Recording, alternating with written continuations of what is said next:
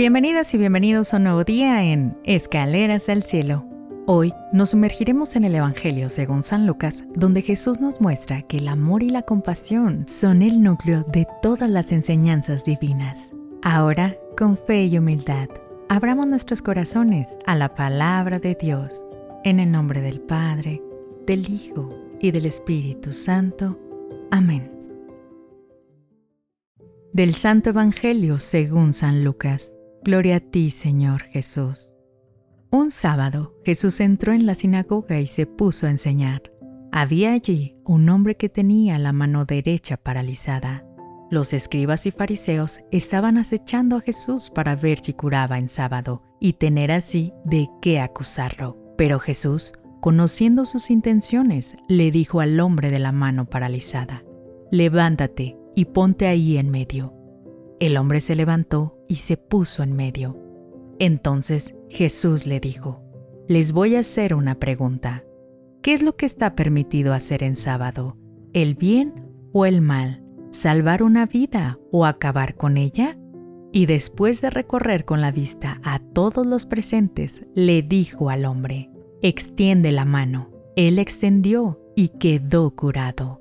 Los escribas y fariseos se pusieron furiosos y discutían entre sí lo que le iban a hacer a Jesús. Palabra del Señor. Gloria a ti, Señor Jesús. Frecuentemente nos encontramos atrapados en reglas y protocolos.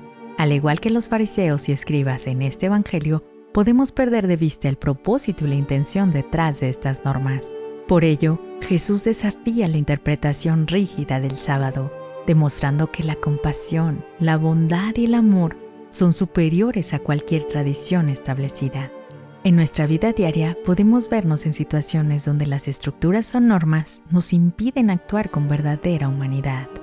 En esos momentos es esencial recordar el mensaje de Jesús y actuar con amor y justicia, incluso si eso significa desafiar lo establecido. Por lo tanto, este pasaje nos invita a reflexionar. ¿Cómo podemos incorporar más compasión y amor en nuestras decisiones y acciones diarias?